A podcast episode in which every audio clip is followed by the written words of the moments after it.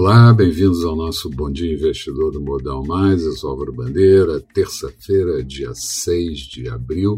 Eu começo lembrando que ontem a Bovespa quase atingiu o objetivo que vínhamos marcando como importante em 118 mil pontos. Faltou pouco. A bolsa fechou com uma alta de 1,97%, índice em 117.518 pontos, mas deu mais ao longo do período. Dólar teve dia de queda, encerrou cotado a R$ 5,68, com a fraqueza do dólar no mercado externo. Hoje, bolsas da Ásia terminaram o dia com comportamento misto. Europa sobe na volta do feriado prolongado da Semana Santa, seguindo os recordes americanos conquistados ontem novamente, e futuros do mercado americano realizam um pouco com leve queda nesse início de manhã. Aqui dá para intuir comportamento ainda positivo, abrindo espaço para aqueles 120 mil pontos que também temos marcados como um ponto de maior consistência da recuperação.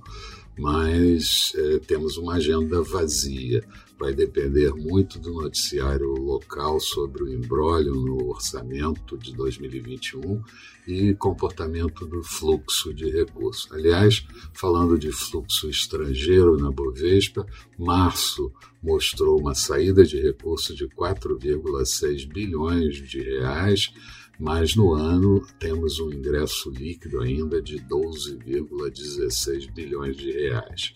Na China, durante a madrugada, tivemos o anúncio do PMI Caixin do, de serviços do mês de março. Ele subiu para 54,3 pontos, vindo de 51,5 pontos, e o composto, que inclui eh, a indústria, subiu para 53,1, vindo de 51,7 pontos. Com isso, aparentemente, foi só um suspiro de desaceleração na economia da China nos meses anteriores. A Austrália também manteve a taxa de juros básica em 0,10, a mínima histórica da taxa de juros por lá. E na zona do euro, a taxa de desemprego ficou estável em 8,3% no mês de fevereiro. Nos Estados Unidos, Joe Biden ganhou reforço para aprovar o pacote de infraestrutura através de conselheira independente que vota a favor uh, e no Senado, e isso pode beneficiar a aprovação um pouco mais rápida.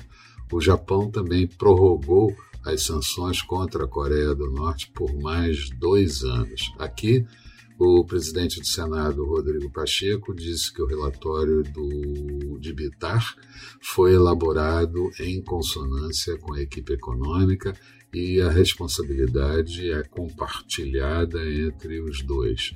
Paulo Guedes, segundo dados, deu aval ao acordo do orçamento, aquele acordo com mais de 16,5 bilhões de emendas parlamentares. O Covid registra até hoje 332,7 mil óbitos, 13 milhões de infectados, mas também já com 20 milhões de vacinados. A agenda do dia, como eu disse, é fraca e os mercados vão ficar mesmo por conta do noticiário ao longo do período. Expectativa para o dia: Bovespa podendo operar em alta, dólar mais fraco e juros também.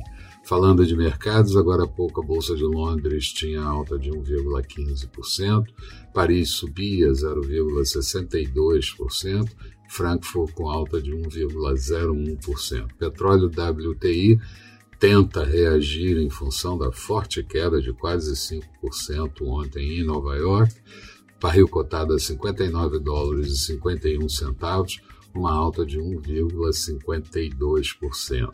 Euro sendo negociado praticamente estável a 1,18 do dólar. Notes americanos títulos de 10 anos com taxa de juros de 1,77. E futuros do mercado americano com Dow Jones em queda de 0,16%, Nasdaq caindo 0,28%. Eram essas as considerações que eu gostaria de fazer. Tenham todos um bom dia, bons negócios e a gente espera vocês aqui no final da tarde com Boa Noite Investidor. Até lá então.